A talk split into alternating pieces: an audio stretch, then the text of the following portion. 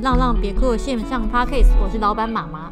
今天的特别来宾呢，是一位粉丝点名想听的，因为这位领养人的资历很特别，他是来自英国的兽医。二零二一年的一月呢，他在台北店领养了一只黑狗，叫闪电。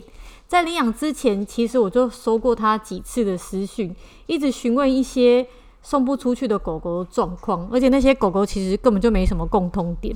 共同点就是送不出去吧，对。然后呢，他告诉我们，他就是想要领养没有人想要的狗，而且很热心，告诉我如果需要打预防针啊，或者打晶片，他都很愿意免费的帮店内的动物来执行，非常的感人。而且点过去他的账号看到，我发现天哪，他真的是个超级大美女。如果他没有说他是兽医的话，我根本觉得他应该是一个女明星才对。今天终于有机会来跟他聊聊天啦。嗨，闪电妈妈，你可以帮我介自我介绍一下吗？还有你是怎么知道我们的？为什么最后会在我们这边领养呢？哎、欸，大家好，就是 因为第第一次录 podcast 有点紧张，那就简单介绍一下我自己。就是我十四岁以后就住在国外，呃，在美国完成学士学业以后，就到英国完成兽医师学学位。那主要我是看小动物加医科。呃，其实是有一年我回台湾跟朋友见面，对方约我地点就是在浪浪。然后当初我第一次去浪浪，觉得这是一个很创新的 idea，印象很深刻。然后因为店里也就是非常干净，跟一般的收容所非常不一样，跟英国有一点收容所有一点相似。所以后来因为疫情，先生希望我能回台湾，加上先生已经提起说想要养狗好几年。但是因为我们之前就是都不太适合养狗，所以后来回来台湾以后，他的在他生日前，他又问了我一次，说可不可以养狗。我后来就想说，好吧，我们就养一只狗当他的生日礼物。所以当初就终于说好，但是就是有一个附加条件，我当初就有跟他讲说，我们家不能养品种狗，不是因为品种狗不好或是歧视品种狗，而是我觉得我们家的状况。其实可以把爱分给更需要帮忙的孩子，所以后来决定就是带先生去浪浪看看。嗯，那你这么多没有人要的狗狗里面，你怎么会选到闪电？其实刚开始的时候，先生是看到豆丁，然后觉得豆丁非常非常的可爱，然后所以他后来我就说好吧，我们去店里看看。后来去店里以后，我们就随口问问说，哎，哪一个孩子最没有人要？然后后来查查妈妈刚好在那边拍照，她就大力推荐闪电，然后她就一直说闪电很可怜，都没有人找她，都没有人问她，然后闪电就是好像也不太亲人，然后也不太亲我们其实，但是先生那时候就看到闪电以后就觉得天哪，怎么黑狗可以这么好看，然后就说好啊好啊就养它。而且当初闪电就是年纪比起店里的其他狗狗也稍微大一点，所以我觉得比较适合我们的家庭。所以其实你先生就是我听起来他就是只要是狗他都可爱啊，对不对？豆丁跟闪电他们长得一点一点相关都没有。他喜欢大狗，然后闪电那时候因为比起其他狗就是还算大型。哦，他就就我记得他那时候大概是四五个月，就是比其他的狗比其他幼犬大了嘛。他那时候六个月了。哦，对对，就反正就很难送，就对，又是黑狗，然后又已经是亚亚成犬了，长得比较大，其实就真的很难送。然后他真的又像你讲的，又不亲太亲人，对。对。但是、嗯、但是我们那时候看到一点就是非常好，就是我们发现他非常的那个。Food motivated，这个怎么讲？就是很喜欢吃东西啦，很爱吃。嗯，然后那时候我就跟 Brandon 就跟我先生讲说，哎，这个应该会比较好，比较好训练，因为他爱吃。其实这会爱会吃的狗真的很好教，像像我们同事也很爱吃啊，他就可以学会很多很多指令跟动作，然后比较爱动脑。那像斑斑就是他对吃没什么需求，其实你看。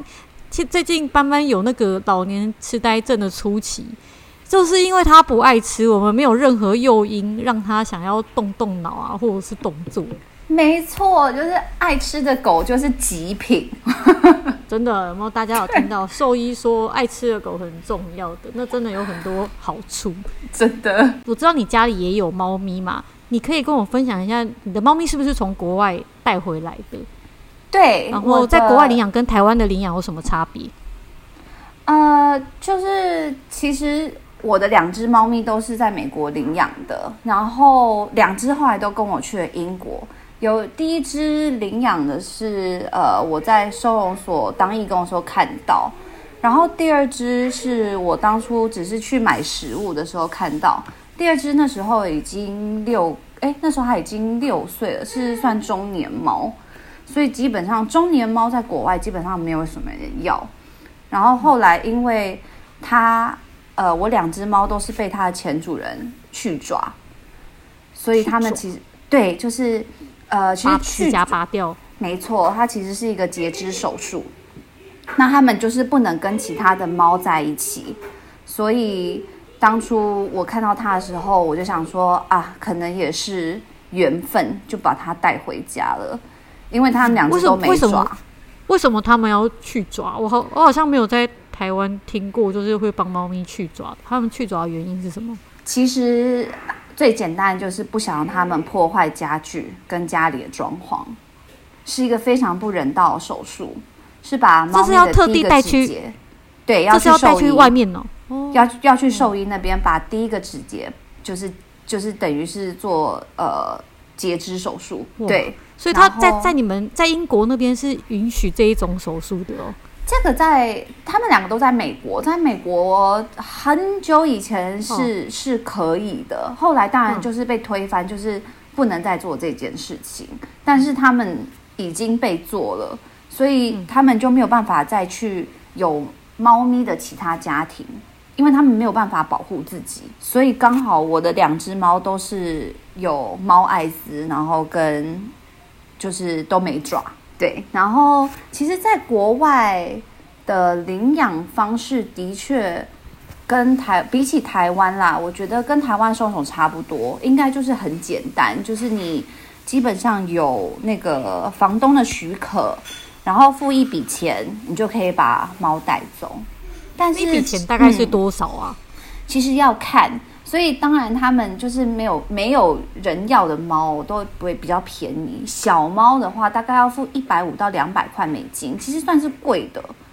嗯，然后你也是要持续被追踪一一阵子，然后也是要给他们看，就是哦，你回家要给他吃什么，尤其是新手，他们会比较关照一点。他们收钱的名义是什么啊？因为其实像台湾的收容所是不能收钱，像我们早期是有跟领养人收三千块领养费，就是让爱妈在帮助下一只流浪动物嘛。但是因为这个领养费常常来很多争议，都觉得按领养怎么可以还要收钱什么等等的，所以其实后来我们为了避免这些争议，我们都取消掉。但我想要知道为什么他们为什么在一个公立的场所收这些钱，他们的名义是什么？诶这个不就是因为他在收容所的时候有人在照顾他吗？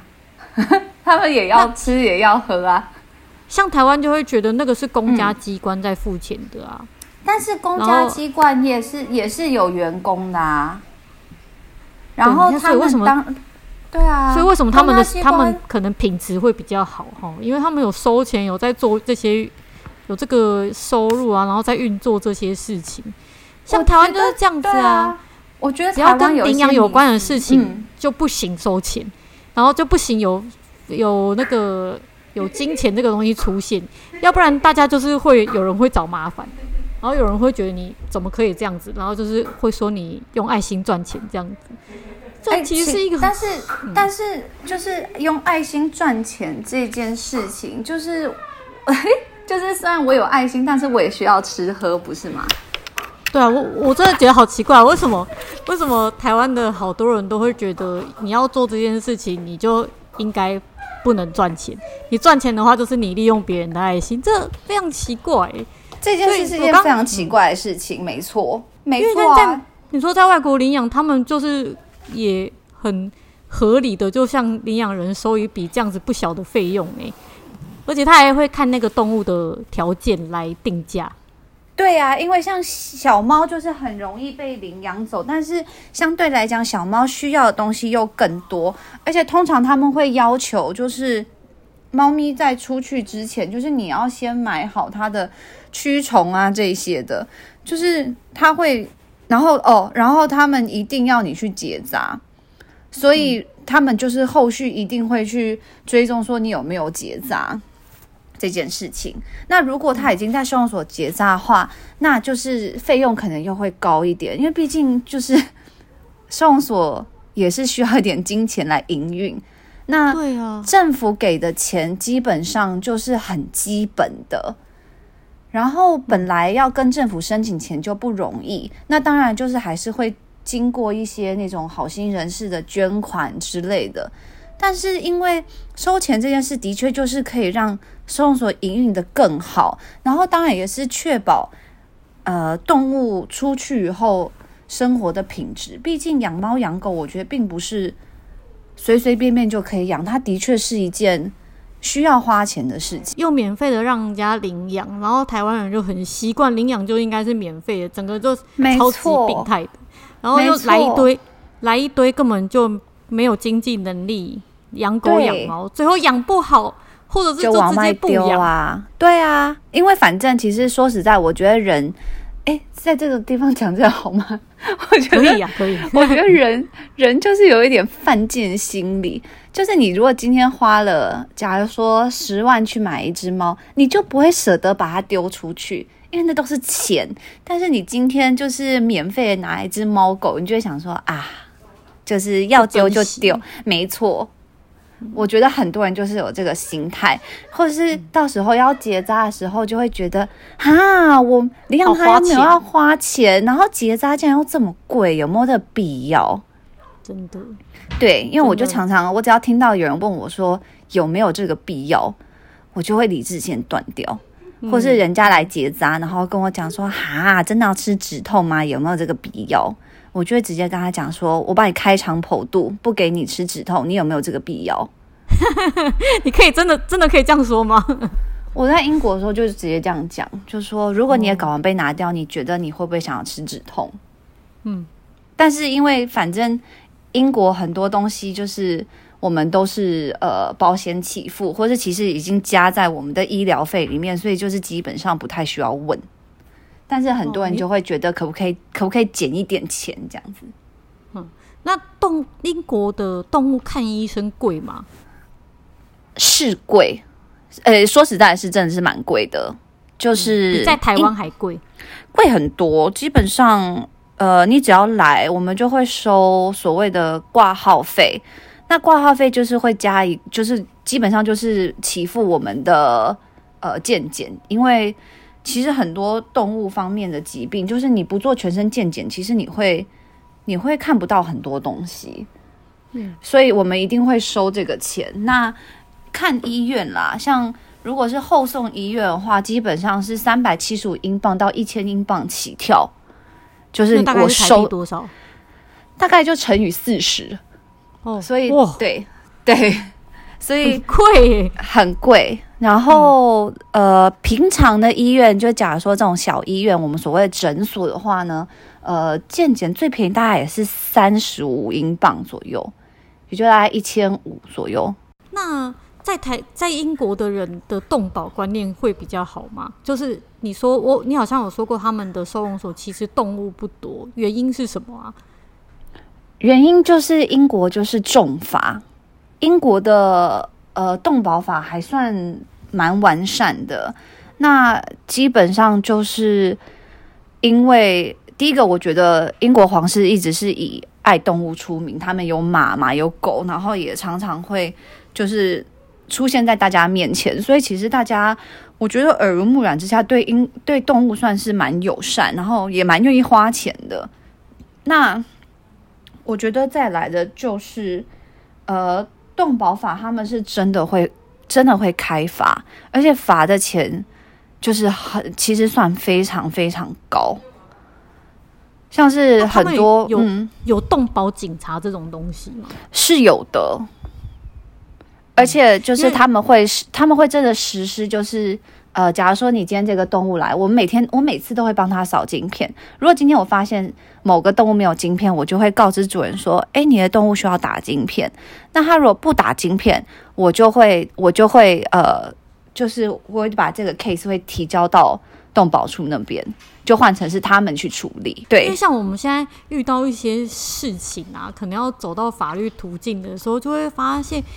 像现在台湾没有动保警察嘛，有一些这些问题就会直接到警察那边，然后警察如果他不是一个爱动物的人，他可能就会把，管。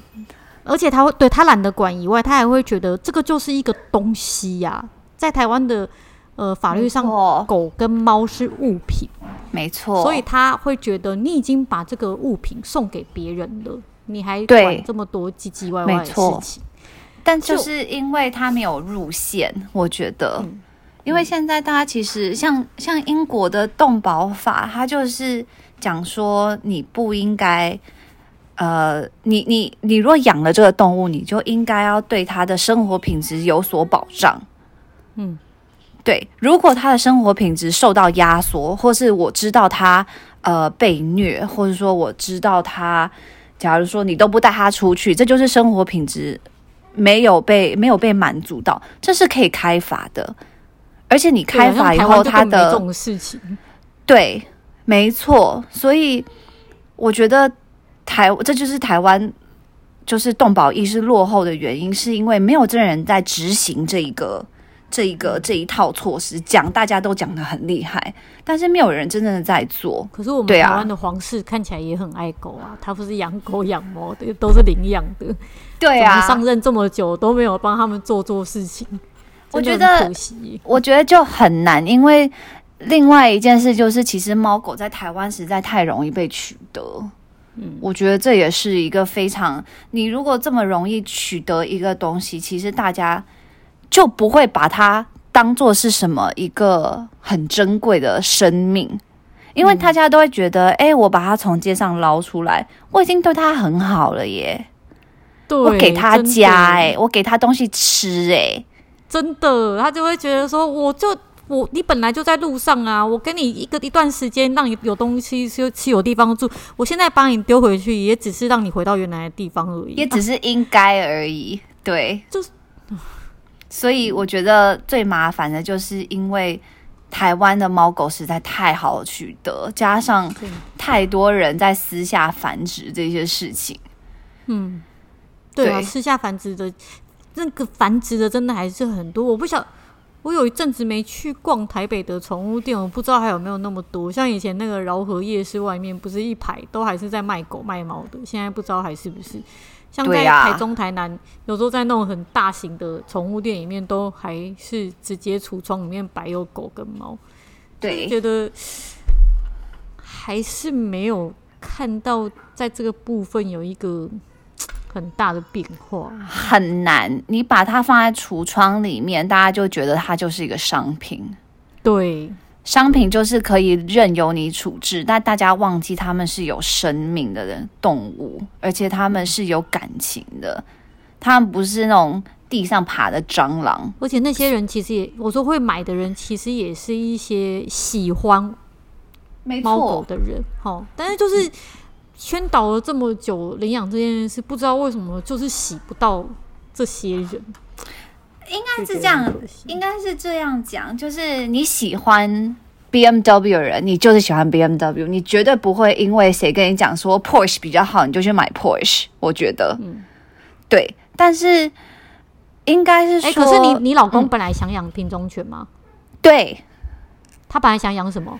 他原本想要养的狗都是我最害怕的狗，什么呃那种扁脸犬啦。德牧啦，哦、那种很可怕的哈士奇，比较很难照顾的那种。嗯，对，但是他就你就成功啦，身边有很亲近的人去制止他这件事情，你就成功有啊，因为我就跟他讲说，台湾的台湾繁殖这么烂，哎，这件事可以讲吗？可以啦，可以啦。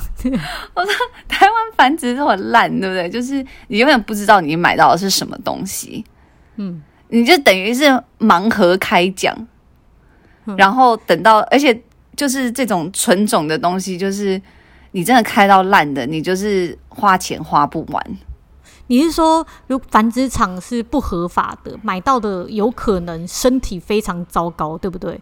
非常有可能，像台湾繁殖场很多都是那种 parvo 啊，一来小狗一直拉肚子的，对不对？要住院的，嗯、就是这种，或是说啊，买到有基因缺陷的，像他们很多都是啊，折耳猫跟折耳猫混啊，混出来就是一大堆问题，眼睛又瞎，耳朵都听不到。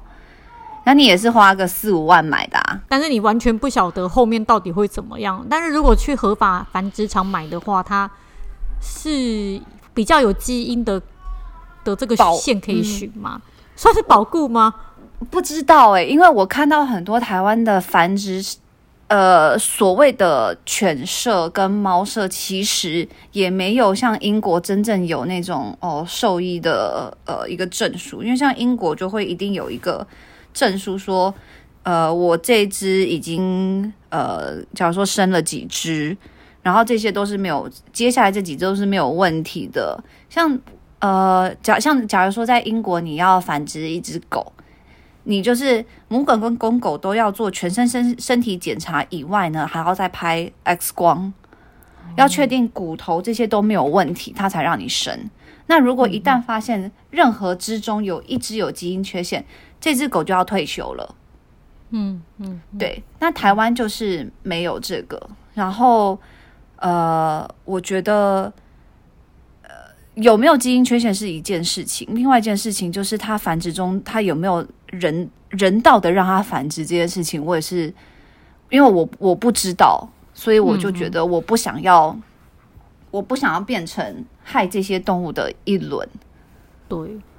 嗯，所以所以我觉得要买狗的人，就算你不考虑你要不要成为帮凶这件事，也至少要考虑你们的荷包，也非常，因为台湾合法的犬舍其实是很少的，对不对？对，没错。就是、嗯，就算合法也不见得人道。对，就就算好了，就算他你买一个不合法的，然后你就是想要它很可爱嘛，你就是想要名牌嘛，但是你非常有可能就是买到一个身体。很有问题的，然后你要花很多钱的，那你就一定要有心理准备，就不要说买一买买一买养养，然后你又不喜欢它，觉得它麻烦丢掉。对，这就是比较比较，当然很多人可能就是往外丢嘛，往往山里丢，就是也是很可怕。对啊，所以为什么像像古代妈那边，为什么有时候也会有一些品种犬，然后通常他们的身体状况都很糟，就是我想就是因为这样子。有人喜欢买的，但是后来发现非常的难养，干脆把它丢了。嗯，而且的确，台湾这种呃天气，叫气候也好啦，呃，就是潮湿度也是，其实很不适合某些狗在这边生存。真的，像像古代妈有獒犬呐、啊，獒、嗯、犬就超级不适合的。对啊，还有扁脸犬啊，我常常在。暑假的时候看到那些扁脸犬，英豆发痘都好像快死掉了，有够可怕的。对啊，就是大家可能对这比较没有意识。你真的要买之前也一定要做功课，要不然你真的也是让自己陷入一个一个窘窘境而已啊！到时候养了养了它，如果老是病恹恹的，找了大找你一大堆麻烦，你还会觉得它可爱吗？那个长相还还重要吗？没错，而且像像英国也是一直有兽医在呼吁大家说，不要再买呃扁脸犬了，因为扁脸犬真的被大家繁殖到，就是它其实不适合生存在这个世界上。扁脸犬是指发痘那一类的，对不对？对，他们其实脸部已经是一个基因缺陷，他们有几个都非常像，他的耳道非常狭窄，他的呼吸道非常狭窄，他的鼻孔非常狭窄。所以大家觉得很可爱，他们每天走来走去，在那边拱拱拱的，这其实都是他们超辛苦的，超辛苦。我记得我当初有一次，就是因为我们做很多扁脸犬手术，通常基本上你每一只买的扁脸犬都会要经过这些小手术。那个手术是什么？很多就是要看你的呃扁脸犬，就是我们会把它嘴巴张开，然后真正看它里面的构造，然后可能最长的就是。鼻孔一定要把它切开，切大一点，让它可以正常呼。哦、对啊，然后再来就是他们嘴巴里面有一个东西叫 soft palate，那中文怎么讲我不太确定，但它是一个呃，它它的 soft palate 会过长，所以它会盖到它的呼吸道，所以很多时候我们会把那边又修短一点，让它可以正常的呼吸。然后因为我们做这些事情的时候呢，它的呼吸道会呃比较肿，所以通常我们会进行气切。有时候有一些别人犬会需会需要到气切这个这个地步，让它可以在复原的时候好好呼吸。然后你就会看到有一些别连犬就是可以呼吸以后，他们整个人就是都不一样了。大家常常会觉得别连犬就是懒懒懒懒的很可爱，对不对？嗯，就是哦这边也懒，我就这边躺躺，那边躺躺。其实是因为他们就是长期缺氧。哦，所以所以就很没精神这样子。对，因为我就是呼吸不到空气，嗯、我怎么可能可能跑来跑去？所以大家都说、嗯、哦，别人犬很乖，然后其实可能并不是。哦、对对对，所以是身体不舒服。所以所以可能这些小手术做完、调整完以后，它就会变成一只活蹦乱跳的小狗。狗。没错，疯狂的狗。嗯、对，欸、但是像我真的以为法斗比较乖，没有没有。这样子。对，就常常是因为这样子，然后加上就是发，就是这种扁脸犬，其实呃皮肤毛病也很多，对，骨骼的毛病也很多，所以基本上常常有一只扁脸犬可能来我们的医院，它就会所有的科别都会走一遍，就整个医院都认识他。哇，就皮肤科也看呐、啊，骨科也看呐、啊，内科也看呐、啊，嗯。所以像我们前两年送台中店送了一只好老的的发豆出去啊，它叫铁牛。那只送出去以后，嗯、医生那个领养人就超级挫折的、啊。他养它两年，就是在照顾它皮肤两年，欸、然后反反复复的烂掉都没有好。对，他就很挫折，就觉得为什么他都没有办法把他照顾好。其实我觉得愿意领养那个老犬。发豆也很了不起啊，因为一看就是非常的难照顾，他还愿意接受。没错，没错，而且我们也常常会把就是呃发豆的一些就是比较多的那种皮肤要需要剪掉，因为他们就是都盖在脸上。其实你那个藏污纳垢，对，其实你手进去这样就是摸一轮，就全部都是那种污，就是污垢，很恶心。嗯，好辛苦哦，真的，他们是辛苦的犬种。嗯，像我们对面邻居，他也有养发豆啊。那只发豆才三岁，他就弹，他就后弹了，然后也是好没很没有精神这样子。其实小狗不皮就不是小狗，对不对？所以也嗯，对。所以他们健康的话，他们一定也是皮的，只是因为他们身体不舒服。我呼吸都有困难了，我才不会跟你在那边跳来跳去呢。没有心情。对对啊，所以你觉得你觉得你回台湾生活以后有没有什么？看到，因为你也我们有在同一个群组嘛，你也看到好多养狗养猫的人啊，或者是其他地方养狗养猫你有没有什么事情让你觉得很奇怪的？很奇怪的，的，对，当然就是我觉得我我看到很多就是人都在外面喂养嘛，我觉得喂养这件事情，就是像放生喂养这件事情，在台湾好像就是一个。爱心的代名词，嗯，但我个人是非常就是不赞成喂养这些事情，因为我觉得，呃，我当初还在实习的时候，其实在台北市的那个呃动物园做过，那那边就会救援很多野生动物，然后其实很多来的都是被野被被呃山区的猫狗伤害的动物。因为我觉得大家在可能在山区啊，或在市区看到一些呃猫狗，看到他们饿肚子流浪，就会觉得啊，我可能去 Seven 买一个狗食或猫食给它，然后自己心情就会特别好，对不对？就是我今天救了一个生命，嗯。但是我觉得大家忘记，就是台湾除了猫狗以外，还有其他的动物，像是一些鸟，对不对？一些。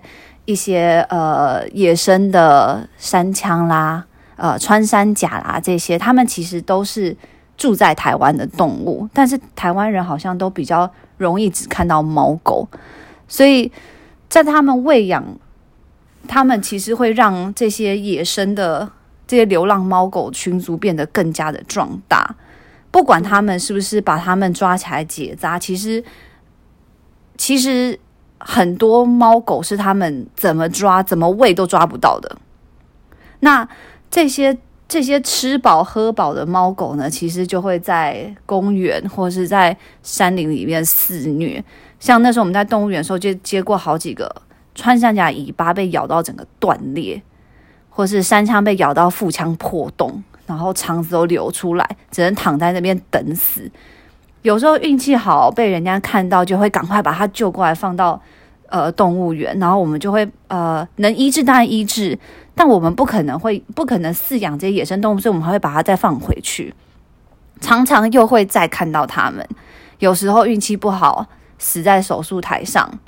那还有。可能还有更多都是我们没看到的，可能在山林里面已经被这些猫狗虐待而死。就是他们其实吃饱喝足，他们并不是真的想要狩猎，对他们来讲，这可能只是一个玩具，或是他们真的想要，他们真的是只是想要吃，但是。不管怎样，就是这些猫狗，就算吃饱喝足，他们也不会不去碰这些野生动物。但是山林其实并不是属于猫狗的家，公园也不是。但这些喂养的人会让这些肉食动物就是越来越壮大，更别说还可能繁殖，对不对？然后这不但会造成就是我们环境的脏乱，其实很多人畜人畜呃。人畜的疾病啊，都是很难控管的，所以其实为什么就是大家会提倡说不要喂养这件事情？它其实有非常多的层面，并不是说哦，只是单纯不想要让这些野生猫狗活下去。对，但是对，对，所以它因为因为它触及的，它会影响到的事情是真的很多啦，而且很多层面。你看一个大的。变相的话，其实它是对这件事情整体来讲讲是没有帮助的。没错，就是你在喂养这些动物，它其实对我们现在收容所已有的这些动物，或是呃我们已经很努力在送养这些动物，它其实是完全没有任何帮助，它只会让它这个情况更恶化。而且很多人就是因为这样，所以越来越讨厌猫狗。嗯，然后才会有很多人就是去下毒啦，或是。去用山猪吊啦，这些都其实都是因为他有些人就是不喜欢猫狗啊，但喂养就只会让他们更加的让环境更脏乱而已。哎，这么讲完，你不觉得像从我们刚刚讲到这个整个领养的机制啊，还有到这个喂养的事情，其实很就是台湾的这个猫狗状况怎么会这么糟糕？其实很多方方面面都是不对的。每一个环节都是出错，没错，每个环节都有一点小错误，就会造成整个一个大问题。对对，其实猫，其实台湾流浪动物这件事情，就是当初，哎，我写过一篇论文，就它其实就是当初台湾经济起飞的时候，很多人饲养猫狗，但是却没有一个很完善的呃法律去跟大家说你需要怎么做怎么做，而造成大家都把后来都把猫狗往山里面丢，就是他其实已经到了一个我觉得没有办法回头的地步。然后加上现在台湾又，天哪，我觉得没有办法哎。加上你看台湾每一个收容所基本上都是红灯的状态，嗯，都一定是爆满的状态啊，随时随地的爆满。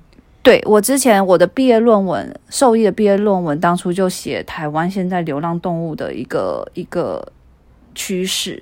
然后我们也做了一点研究，就是看那时候十二夜的电影出来跟出来跟之后，就是领养率有没有上升？但其实是没有的，所以领养率没有上升哦。对，就是领养率并没有明显的上升，但反而就是他们不是现在台湾不是收容所是领安乐吗？嗯，对，对这件事情对我来讲，我觉得是一件非常可怕的事情。很可怕，而且其实很不人道。你非常不人道，一个这么超级没品质的生活，你把它延续到更多更久，对，这真的是何必？对，而且你就是能能救的越来越少，你的经费压缩越来越多，所以难怪兽医师都想自杀，这就是一个无力感。嗯，对啊，看不到希望的感觉，就对你就是完全完全看不到希望，你就觉得你在这个隧道走就是走不到一个终点，我宁愿不要看。对啊，不然就真的，其实看了就很难过。讲完我觉得好绝望，但但真的真的，台湾现在的趋势就真的是太难回头。像，你觉得，呃，像例如说加拿大或者是可能德国之类的，就是他们的动保做得很好嘛，然后流浪狗也非常少。那是不是因为他们一开始在大家人民养狗养猫普及之前，他们就做好了一些规定。对，我觉得造成后面大量的乱七八糟。对，我觉得他们的规定，第一个就是做的的确是比较完善。那其实你也其实也也是因为他们抵达，就是要遛狗要干嘛，其实并没有这么的困难。你的意思是说，不会不会让人家养了以后发现好困难，然后就想要弃养这样子吗？对，就是在国外养狗的确就是比较没有那么困难，我就下楼就可以遛狗啊。啊，台湾就是嗯，又下雨又干嘛的，就是的确连遛狗不喜欢狗的也很多。对对，像国外大部分都好像对对比较不会这么不喜欢动物，嗯。对啊，这也是有影响的，因为像环境真的很重要。如果你在都市里面养狗，然后这么多人不喜欢狗，你会受到很多压迫跟压力。对啊，像可能就比较不会遇到。对，因为反正你也不会常常跟邻居来往啊，或什么，就是你你自己就有一块地，它其实在后后院跑跑也可以。嗯，就你不需要一定要出去。所以你之前做论文的研究，你没有你没有看到哪一个国家是像我们台湾已经从头就已经搞得一团乱的，然后最后不能把它收拾好的，你没有发现这样子的案例是吗？还目前还没有，因为因为台湾真的是它的流浪动物，就是以我我我是以那个农委会他们那边能能就是能给的数字。来来做计算，嗯，但是其实你看山山上还有多少？它其实根本，嗯、对它其实根本那个数字根本就不对。可是你觉得这件事情还要不要继续做下去？哎，这怎么说呢？当然是能救就救，对不对？但是，但你也虽然说你很悲观的看待这件事情，但你你自其实你自己也很。我觉得也一直认识了这阵子，我觉得你也很参与在其中啊，而且你自己最近不是也救援 救援的狗？哎呦，你怎么知道？因为那只狗有报名要来我们这里送养啊，所以我知道啊。太好了，对啊，对，你他们两个可以讲讲讲讲他们那叫什么？太阳跟太阳跟乐乐哦，太阳跟乐乐的状况，它是怎么来的啊？太阳跟乐乐其实就是我当初刚领养。闪电的时候，因为他那时候问题非常多，然后所以我每一天都花大概四五个小时，就是在闪电散步这件事情，所以我们就会常常在就是中山区走来走去，走来走去，然后每一天他都要去那个他都要去华山狗园放风，大概一个半到两个小时，然后我们再回家。嗯、然后那那时候我就呃在那边看到两只狗，就是太阳跟乐乐，然后他们那两只狗呢，就是。我遇到他们的时候，他们应该已经两岁了，然后两只都非常瘦，皮包骨这样子。然后那时候我就看到他的呃，应该是带他来的人，然后我就有一天就看不下去，我就问那个人说：“诶，你知道你的狗就是很瘦吗？”然后那人才跟我讲说，这两只狗不是他的，是另外一个爱妈养的。然后，然后他其实爱妈就是完全没有在遛他们，然后。这位带他们来的先生就是觉得很可怜，所以每天把他们就是带出来遛。然后后来因为闪电跟他们两个感情变蛮好，我就每天都会带点食物去找他们，然后给他们吃这样子。后来就是渐渐他也就是被养胖了一点，然后皮肤也好一点。后来呢，因为疫情爆发，那那个狗公园关了嘛，所以闪电话也就没有去华山，我们就转去别的地方跑了。后来我也就没有看到太阳跟乐乐。后来再看到他们的时候，他们两个又瘦成皮包骨，而且这次更惨，就是连皮肤都烂掉。然后我就有问带他过来的人说：“呃，我觉得这个艾妈可能不太适合，就是养他们。”那艾妈当然是觉得，哎、欸，我已经给他，我把他从收容所带出来，我给他一个遮风避雨的地方，又是那种心态，就是觉得没错，嗯。然后我后来就很生气，然后我就说，那不然我我领养他们两个，然后送他们去专业中途做训练，看可不可以帮他们找家。所以后来我就去找了那位艾妈。然后那位艾妈还跟我讲说，希望不要让这两只狗就是送到国外，因为她想要持续追踪他们。对，然后我就当场理智线断掉，我就跟那位艾妈讲说：“你觉得你适合养狗吗？”因为那个爱妈她其实本身是在呃做宠物店的，那她的店里就还有很多其他的动物，全部都关在笼子里面。然后这两只狗其实是从很小就是被关到大，关他们的笼子基本上小到是连他们可能可以转个身都有点问题的。那如果没有这位带他出他们出去的先生的话，他们一天可能就是住在笼子里，吃喝拉撒都是在笼子里。所以那两只狗的肌肉就是萎缩的很厉害，以外呢，就是皮肤很烂，然后。还有其中一只就是太阳男生被关到脚整个是呃有点畸形的状态，嗯、然后我们现在在积极帮他治疗，因为他那个应该是旧伤，所以我们现在正在他现在正在台中在积极做这个治疗，然后所以那时候我就跟那位艾妈讲说，我觉得你不适合负担起。这些生命的责任，因为你连最基本的吃饱喝足都散步都无法给他们，这样子何必救哈？你当他出去流浪，搞不好他还会遇到更好的机会。对，我那时候他自由自在。对，我那时候就直接跟他讲说，与其被你养，我宁愿出去被车撞死。他他没有理智先断裂吗？他就他就就是一直就是。一直在笑，我都不知道他在笑什么，因为我就是完全笑不出来。我看到这两个孩子，我真是完全笑不出来。我那时候怀孕九个月，我那时候就跟我先生讲说，我不行了，我不把他们救出来，我不去生小孩，因为我真的太挂心他们了。嗯，我觉得他们在整个中途在被关，对啊，一年多了耶。中途有没有一年？哎，快没有啦？对啊，快一年了。对，快一年。然后那时候，那个爱妈还跟我讲说什么，希望我怎样怎样。我就跟他讲说，请你跟那个艾妈讲哦，就是我每个月在太阳哥乐乐身上花的钱是非常多的，加上现在太阳要、嗯、上次 上次听到那个数字，我有吓一跳，非常非常的多。太阳现在要做手术，我们现在帮他做三 D 列印。嗯，就是如果你没有要。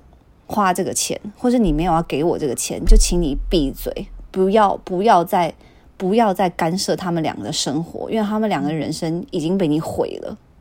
嗯，唉，就是，这就是我觉得很无谓的爱心，真的就是对。做做这件事情到底意义何在？他完全没有比在流浪的时候还好，但是台湾这样的人其实还蛮多的耶，没错。这几年我们看到了有一些爱心妈妈，也确实就发现、嗯、啊，他们这样子何必？害了狗又害了自己，真的是何必？而且他们其实很不开心呢、欸，我就不晓得为什么他们要做这件事情，到底原因是什么？我就是一个，我觉得说实在，我觉得就是一个自我感觉良好。可是他们很不开心呐、啊，所以我其实。不晓得到底是为什么，你知道吗？他们就是不开心，但是他们在做这件事情当下的感觉是良好，就是说，哎、欸，我把你救出来，我好像或者是我被需要这样子吗？对，就是其实就是有一种囤积症诶、欸，我觉得像那天我去他的店里的时候，嗯、他他们那边的猫也是啊，就是这环境是脏乱到不行。我真的就是宠物店吗？他们是宠物店，就是我宠物店这么宠物店这么脏还接得到生意哦。嗯嗯，我就说那些应该就是卖不出去，就是因为他们的猫也不是什么品种猫，就是那种平常的橘猫，但是就是飞，就是他们的那个笼子就是这样从地上可能叠到天花板，然后非常非常的脏，猫砂也非常非常的脏，然后地上还有几只就是那种关在关在笼子里的老狗。反正就是我那时候接他们的时候，我就是没有办法睁眼看其他的东西，就是因为我知道我看，我就跟他讲说：“你整家店让给我。” 你老公会很头痛，就我快气死了。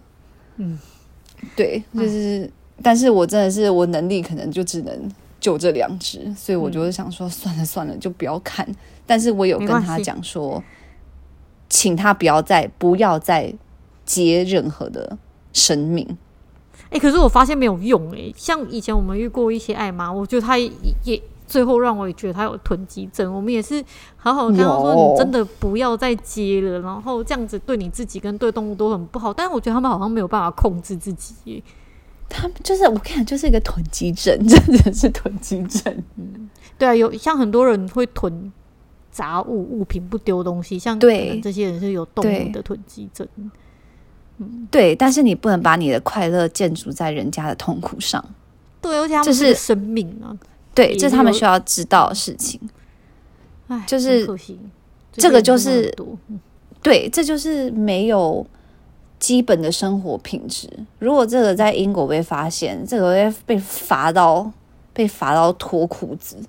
对啊，而且台湾都罚好好好低哦，就是那个钱其实。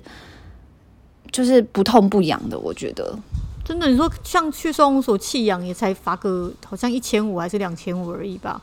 就是到对啊，而且而且你罚是一千五两千五，他们还会觉得说好啦，我至少就是这件事情解决，就是一个善终，对，对不对？而且反而这个钱你让他很合理化，觉得哦，我还有花钱呐、啊，然后帮他把他把他送回去可以吃住的地方，对呀，这个钱不痛不痒，又让他很合理化。对，这种应该就是你你弃养，应该就是要留下一个什么，就是一个就是 record 还是怎么样？就下次就是你要再领养任何都对啊，就是应该会有个东西出来说，哎，我弃养过。对啊，因为我觉得很多人都会觉得他弃养一只狗，很多都是狗的错，而不是他的错。哦，肯定的啊，我们遇到的退养的人都是都。大部分的都是这样子啊，就是会觉得是狗哪里哪里有问题呀、啊，怎么样怎么样的，很少人会检讨自己的。对啊，因为其实像我们当初养闪电的时候，我们也其实说实在的，没有真的认识他。嗯、等他回来的时候也是惊吓。所所以，他刚回去的时候状况很多，是不是？就是很糟糕哎、欸，就是因为他那时候回来的时候，我帮他做笼内训练。嗯，然后他可能第一次拥有他自己自己的一个遮蔽场所，对，他就变成非常的护物资，然后护食，然后就像我有时候可能要给它吃东西，然后要把狗碗摆到笼子里去的时候，它就会咬我。嗯，然后又个性非常紧张，对啊，然后他个性很紧张，就是。呃，有时候出来就会马上闪尿，然后抖到不行。然后我先生就很紧张，就说怎么办？没关系啊，你们当初设定就是要一只没有人要的狗吗？这个真的超级没人要的，就是它不，它不只是黑的，又长大了，而且个性又有问题，完全符合你们的需求。没错，没错。但是我就觉得，你看，连我们的小 baby 出生都要跟、嗯。都要跟妈妈有一些磨合时间，或是要适应对方。你更何况是一个又不是你生的孩子，对不对？对，对就是要给他一点时间。可是现在看他状况还不错了吧？对，它其实很稳定诶、欸，他其实是一只非常稳定的狗，嗯、然后就是换回什么的也都非常的到位。嗯，但是我觉得就是，是变一只好狗了。对，你就是，我觉得养宠物最好的就是这一点，跟养人不太一样。就是你养人，或是你跟人接触，就是你给他多少，他不一定会给你那么多。但是你养宠物，就是你花多少心思在上面，它可能就会加倍回报给你。嗯，没错没错，这就是养狗养猫的真谛。真的，对你最最后有你有没有什么话想要对在台湾想要领养的人说呢？就是我觉得大家有能力做，有能力做多少事就做多少事，然后一定要把最坏的打算先想好。嗯，就是不要觉得好像每一天都会是非常好的一天，一定会有很糟糕的天跟很好的天。但是就是养，反正我觉得养任何生命都是这样。就是你像养小孩也是这样子啊，绝对是这样，有好有坏的地方。对，就是总不可能每一天都是很美丽的。嗯，但是大家可能就是，因为你如果我觉得，如果真的爱一个动物，真的爱一个人，你不应该是一直一直想着他的回报，应该是你想着你自己可以给他什么，而从中间获取到爱。嗯，就是不要常常在想说什么，哎，我的狗。怎么都不逗我开心之类的，那真的很，那真的很幼稚。就是大家都会有自己磨合的方式，真的找真的真的想好要养，就请花很多很多心思去陪伴它。不要养狗，好像养猫只是为了希望希望它陪伴你。对，然后它不符合你的需求，你就把它晾在旁边，然后不帮它。不帮他做，他该满足他的事情，真的很烦。对，因为他不满足你的需求，那是你自己想，那是你自己想的，那不应该是他应该给你的，那都是你自己幻想出来的。真的，什么我的狗就是应该跟我睡，对，就什么我的狗回家就是应该跟我睡，应该要出去陪我玩，陪我走路，这些都是你的脑海中的幻想。你不应该把你自己的幻想放在人家身上。嗯，对，像我也常常会觉得 Kuro 为什么都不陪我睡，但是他就是不想跟我睡，没有什么原因。